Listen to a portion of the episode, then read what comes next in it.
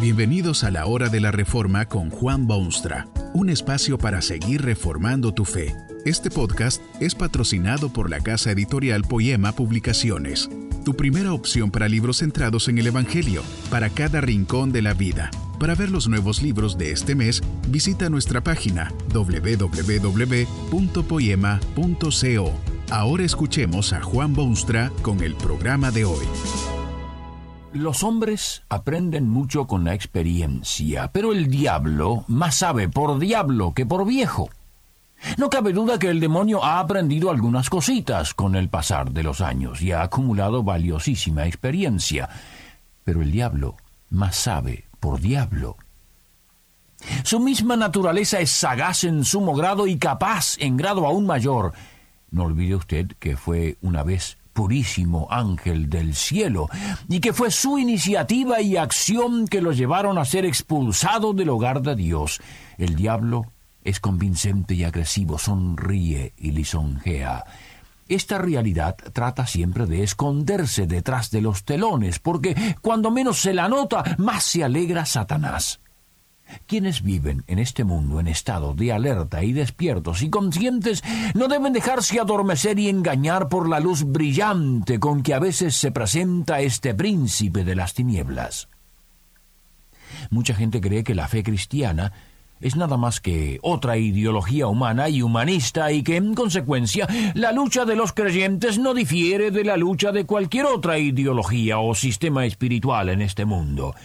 La verdad es que la lucha de Cristo y de su pueblo no es contra carne y sangre, es decir, fuerzas humanas, naturales, visibles, palpables. Si así fuese, la lucha sería relativamente mucho más fácil. Sería cuestión de armarse hasta los dientes, desenvainar la espada y salir a derribar enemigos o sería cuestión de cerrar las puertas con llave y no abrir el postigo a quien viene a llamar para engañar. No es en vano que las escrituras advierten con tanto cuidado mantenerse alerta y despierto. Nuestra lucha es con el demonio. Esto es lo que decía San Pablo a sus fieles. Porque no tenemos lucha contra sangre y carne, sino contra principados, contra potestades, contra los gobernadores de las tinieblas de este siglo, contra huestes espirituales de maldad en las regiones celestes. Estos enemigos no se combaten con una pistola de juguete o con disfraces de carnaval. El demonio es perseverante, insistente. Cuando Dios completó su maravillosa creación, el diablo se acercó para ver qué daño pudiese hacer. Desde ese momento, siempre ha tenido su mano en el guisado de la historia. Donde quiera que Dios tenga obra, allí estará también Satanás con sus tentaciones y susurros. Cuando Dios quiso redimir al hombre, envió a su Hijo unigénito al mundo, pero allí estaba también el demonio con sus trucos y estrategias.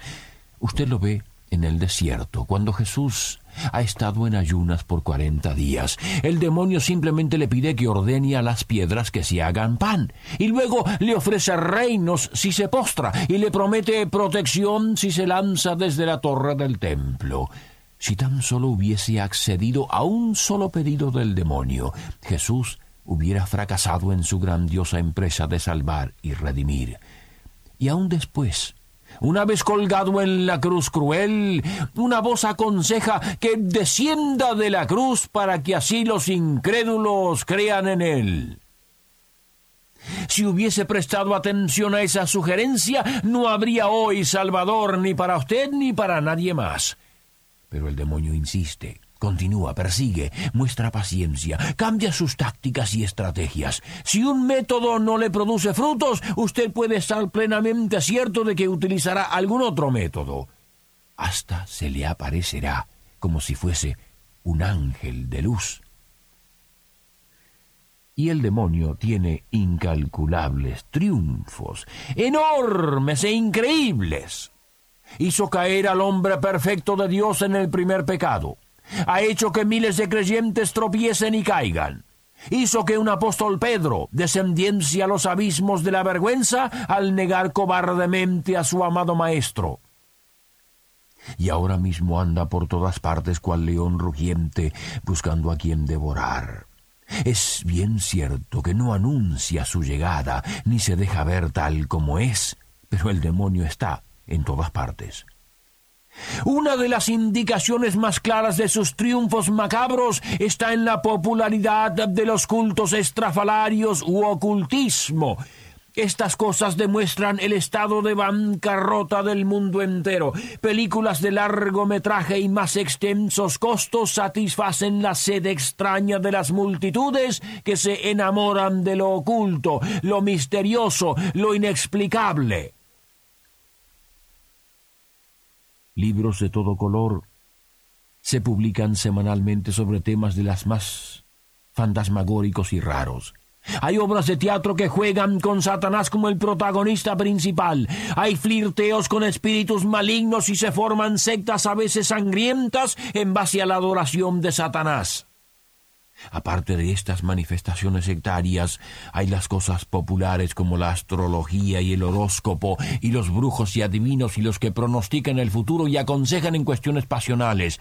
El demonio ha conquistado las mentes, voluntades y corazones y hechizado a las multitudes con sus engaños y sutilezas. Es contra esa fuerza que es la lucha. La lucha es contra el demonio. No, no, no, no todo lo que se hace en estas experiencias tan modernas es categóricamente malo. Hay fuerzas telepáticas que son inevitables y que hasta pueden ser de algún beneficio. Hay fuerzas invisibles que, si no son demonios, pueden ser ángeles guardianes. Pero esa predicación y amor con las cosas ocultas y misteriosas y desconocidas es uno de los grandes triunfos del enemigo. Ha aprisionado las mentes y neutralizado voluntades y envenenado corazones, y en vez de ser fieles a Cristo, muchos se han vuelto fieles del enemigo. ¿Por qué tienen que los mortales exigir revelaciones especiales o manifestaciones escalofriantes? ¿No es acaso suficiente que Dios ha dado ya su completo y maravilloso mensaje? ¿Qué otra cosa pueden exigir los hombres? Dios mismo sabe del peligro de la lucha con el demonio Dios sabía lo difícil e imposible que sería para los hombres pecadores vencer al enemigo. Dios lo sabía desde tiempo inmemorial, y fue por eso que un día se interrumpieron las tinieblas y se escondieron las estrellas del campo, y llegó una multitud de ángeles que cantaban y decían Gloria a Dios en las alturas, porque os ha nacido hoy en la ciudad de David un Salvador que es Cristo el Señor. El apóstol Juan, que era amado íntimo de Jesucristo, escribió estas palabras. Para esto apareció el Hijo de Dios, para deshacer las obras del diablo. Nadie tiene más interés ni mayor capacidad para oponerse a los designios malévolos del demonio. Si su lucha no es contra sangre y carne, sino contra potestades del aire, mejor sería que se aliase usted a Jesucristo lo antes posible. O tal vez cree usted que no hay peligro alguno en mantenerse en contacto con las cosas ocultas, o lo misterioso, o los espíritus de ultratumba, o cosas semejantes. Usted debe saber que a Dios no le agradan esas prácticas en lo más mínimo, específicamente ordenó a su pueblo jamás meterse en esas trampas del demonio. Se burló de quienes pusieron su esperanza o su fe en estas fuerzas invisibles pero malvadas. Había un grupo considerable de creyentes en Cristo en la antigua ciudad de Roma. El apóstol Pablo les escribe una carta y entre las muchas cosas que les enseña y les aconseja, les dice estas palabras. El Dios de paz aplastará en breve a Satanás bajo vuestros pies.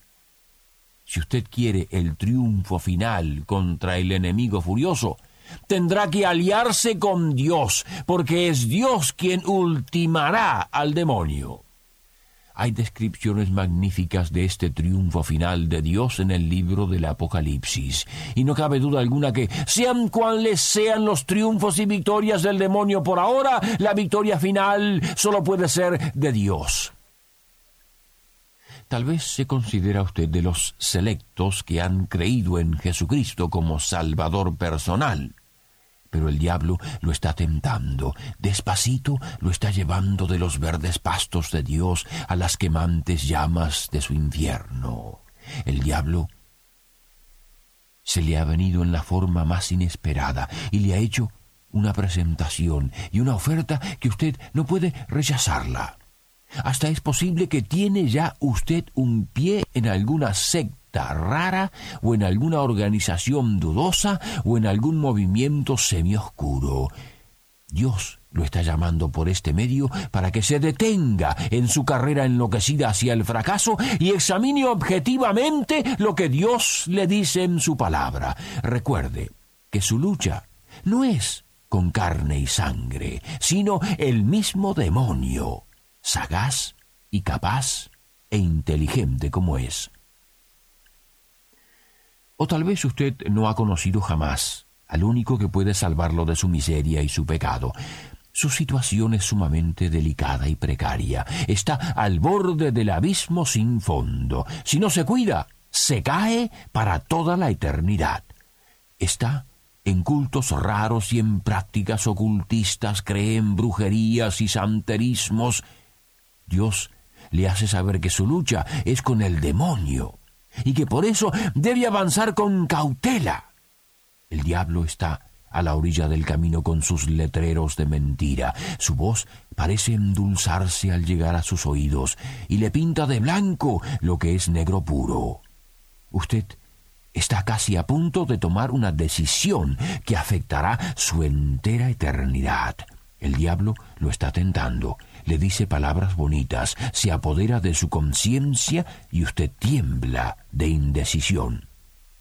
Es de comprender su dilema y agitación. Acuérdese de esto. Solo de uno ha huido siempre el demonio. Donde está Jesucristo, el diablo no puede quedarse. Huye, despavorido, y se refugia en su quemante infierno. Cristo lo ha derrotado. Que este mensaje nos ayude en el proceso de reforma continua según la palabra de Dios. Si quieres profundizar en la exposición bíblica, puedes buscar más recursos en www.poema.co. Allí encontrarás libros que te ayuden a entender la palabra de Dios y aplicarla a tu vida. Poema, el Evangelio para cada rincón de la vida. Nos vemos en el próximo episodio de La Hora de la Reforma con Juan Bonstra.